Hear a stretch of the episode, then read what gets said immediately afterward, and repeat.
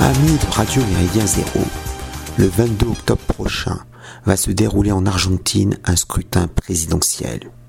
Après un mandat chaotique de 4 ans, miné par une inflation annuelle de 125% et un taux de pauvreté avoisinant les 50% de la population, l'actuel chef de l'État, Alberto Fernandez, péroniste de centre-gauche, ne se représente pas. L'ancienne présidente péroniste de gauche, de 2007 à 2015, Christina Kirchner, qui est la vice-présidente, passe elle aussi son tour.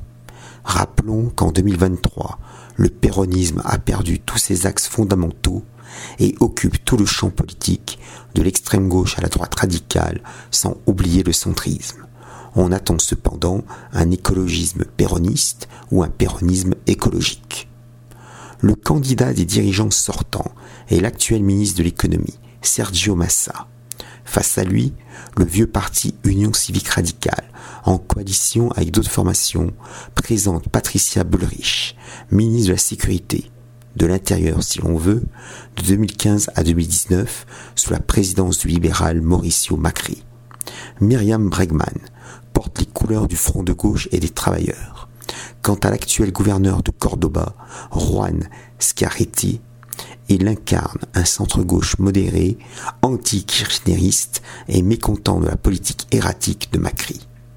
Mais ces quatre candidats à la Maison Rose, le siège de la présidence, craignent un cinquième que la presse surnomme El Peluca, la perruque, en raison de sa coiffure excentrique, Javier Milei.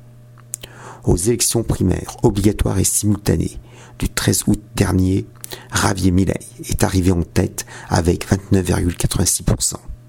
Ce député fédéral de Buenos Aires, élu en 2021, met chaque mois à la loterie son indemnité parlementaire de 350 000 pesos, environ 2900 euros. Les chaînes de télévision retransmettent en direct l'événement.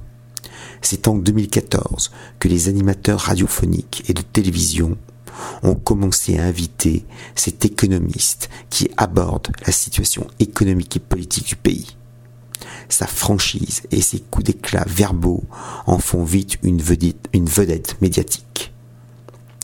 Né dans la capitale argentine en 1970, d'un père chef d'entreprise de transport et d'une mère au foyer, Javier Milei s'essaye d'abord au football, puis au rock, avant de suivre des cours d'économie et de décrocher un diplôme. Dans un pays où l'héritage interventionniste péroniste demeure fort présent dans les esprits, Milley se veut iconoclaste. Ce lecteur attentif de l'école de Vienne, Hayek par exemple, aime dénoncer la caste politicienne parasite.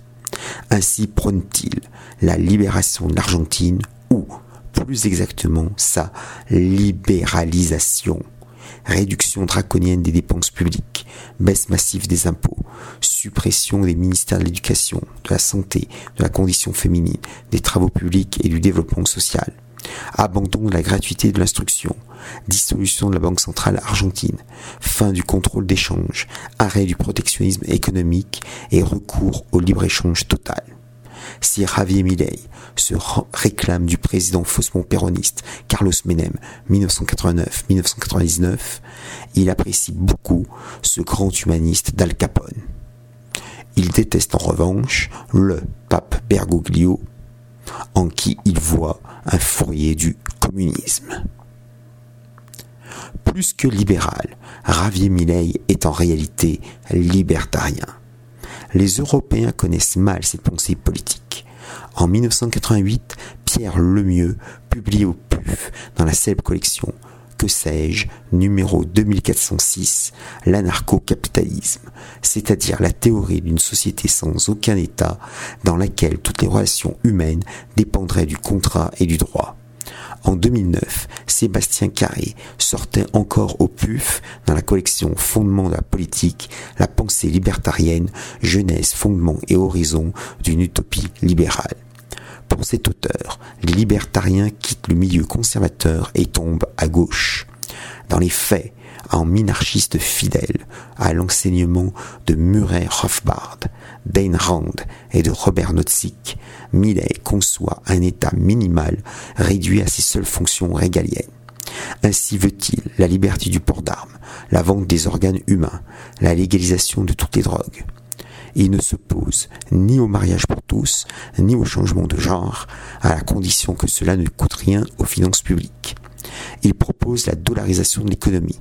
Le dollar des États-Unis remplacerait le peso et deviendrait la seule monnaie officielle.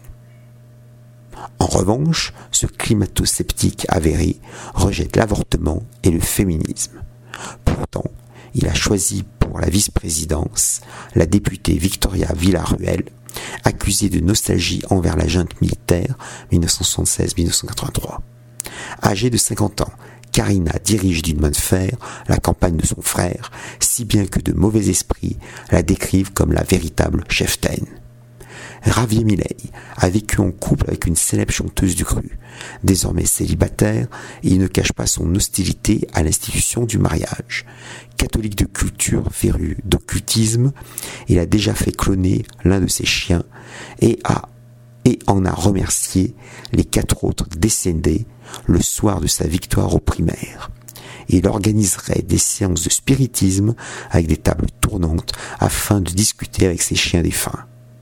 Si existe depuis 2018 un parti libertarien, Javier Milei a lancé son propre mouvement, la Libertad Avanza, la liberté avance, qui, pour l'échéance présidentielle, s'est associé avec d'autres partis libéraux conservateurs et des partis provinciaux assez antipéronistes.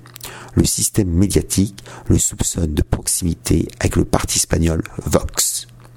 Suivi sur les réseaux sociaux par plus de 5 millions d'abonnés, Ravi Millet considère que la redistribution des richesses est un acte violent et il justifie sa chevelure exubérante en avouant être peigné par la main invisible du marché. En politique étrangère, ce super-atlantiste regrette l'entrée prochaine de l'Argentine dans les BRICS et soutient autant Israël que l'Ukraine. Il a enfin, à plusieurs reprises, mentionné devant micro et caméra son éventuelle conversion au judaïsme, bien sûr libéral.